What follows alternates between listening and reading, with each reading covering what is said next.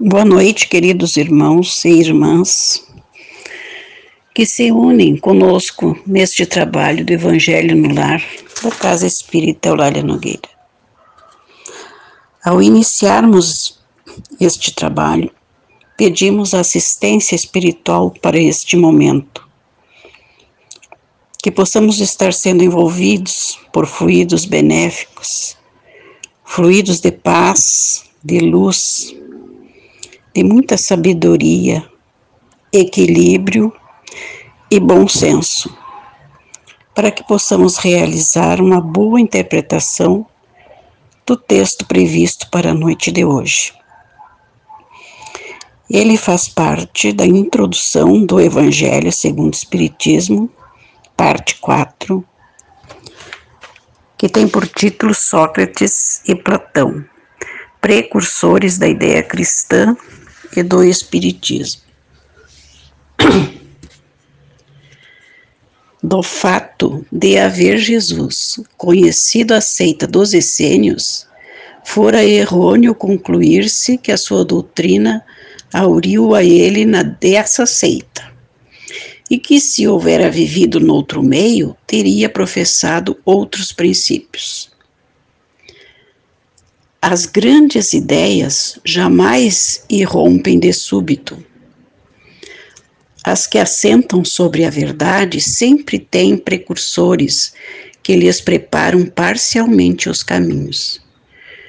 Depois, em chegado o tempo, envia Deus um homem com a missão de resumir, coordenar e completar os elementos esparsos de reuni-los em corpo de doutrina. Desse modo, não surgindo bruscamente, a ideia, ao aparecer, encontra espíritos dispostos a aceitá-la. Tal o que se deu com a ideia cristã, que foi pressentida muitos séculos antes de Jesus e dos essênios, tendo por principais precursores Sócrates e Platão. Sócrates, como o Cristo, nada escreveu, ou pelo menos nenhum escrito deixou. Como o Cristo, teve a morte dos criminosos, vítima do fanatismo, por haver atacado as crenças que encontrara e colocado a virtude real acima da hipocrisia e do simulacro das formas. Por haver, numa palavra, combatido os preconceitos religiosos. Do mesmo modo que Jesus, a quem os fariseus acusavam de estar corrompendo o povo com os ensinamentos que lhe ministrava, também ele foi acusado pelos fariseus de seu tempo visto que sempre os houve em todas as épocas, por proclamar a dogma da unidade de Deus, da imortalidade da alma e da vida futura. Assim como a doutrina de Jesus só a conhecemos pelo que escreveram seus discípulos, da de Sócrates só temos conhecimento pelos escritos de seu discípulo Platão julgamos conveniente resumir aqui os pontos de maior relevo para mostrar a concordância deles com os princípios do cristianismo. Aos que considerarem esse paralelo uma profanação e pretendam que não pode haver paridade entre a doutrina de um pagão e a do Cristo, diremos que não era pagã a de Sócrates, pois que objetivava combater o paganismo. Que a de Jesus, mais completa e mais depurada do que aquela, nada tem que perder com a comparação. Que a grandeza da missão divina do Cristo não pode ser diminuída. Que, ao demais, trata-se de um fato da história que a ninguém será possível apagar. O homem há chegado a um ponto em que a luz emerge por si mesma, de sob o alqueire. Ele se acha maduro bastante para encará-la de frente. tanto pior para os que não ousem abrir os olhos. Chegou o tempo de, que se, de se considerarem as coisas de modo amplo e elevado, não mais do ponto de vista mesquinho e acanhado dos interesses de seitas e de castas. Além disso, estas citações provarão que, se Sócrates e Platão pressentiram a ideia cristã em seus escritos, também se nos deparam os princípios fundamentais do Espiritismo. Então, meus irmãos, por este texto, nós entendemos que todas as grandes ideias não aparecem de súbito elas se utilizam de precursores, isto é, de alguém que vá à frente, preparando-lhe o caminho. E esse foi o papel de Sócrates e de Platão, os quais viveram quatro séculos antes da vinda de Cristo à Terra. Eles, eles prepararam-lhe o caminho, difundindo ideias semelhantes às do cristianismo. Não podemos afirmar que Sócrates fosse cristão, porque o cristianismo ainda não existia na época. Apenas suas ideias tinham os mesmos princípios do que o Cristo viria ensinar mais tarde. Por isso que eles são considerados precursores das ideias cristãs e também do espiritismo. Analisando a vida de Sócrates e de Jesus, nós veremos que elas se assemelham em vários pontos. Por exemplo, de próprio punho eles nada escreveram, ou nada deixaram escrito. Foram seus discípulos que escreveram após a sua morte. Ambos foram atacados e considerados como criminosos pelos homens de seu tempo.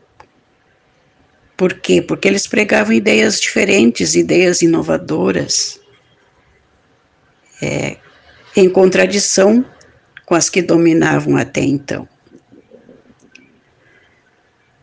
Vimos que ambos foram condenados à morte injustamente. Eh, Sócrates foi condenado a tomar veneno, porque ele não aceitou se desdizer daquilo que ele já havia afirmado. E Jesus foi crucificado, como sabemos. Eles foram considerados subversivos,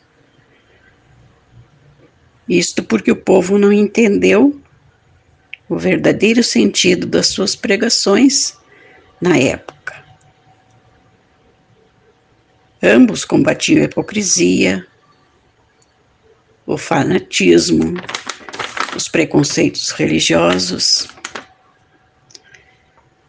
Enfim, nós sabemos que com o passar do tempo os homens evoluem e têm mais condições de assimilar certas ideias. No entanto, passaram-se quatro séculos das pregações de Sócrates até a vinda do Cristo e o povo ainda não estava totalmente preparado para aceitar as suas ideias. Tanto que o prenderam e o sacrificaram. Nas próximas lições do Evangelho, meus irmãos, nós teremos a oportunidade de conhecer os principais pontos do discurso de Sócrates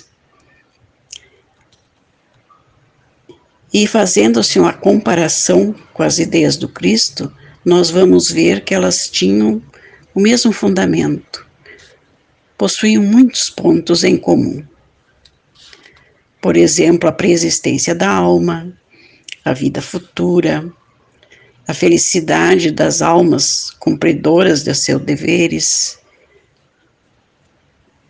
e a condenação, né, ou o sofrimento destinado aos maus, entre outros pontos.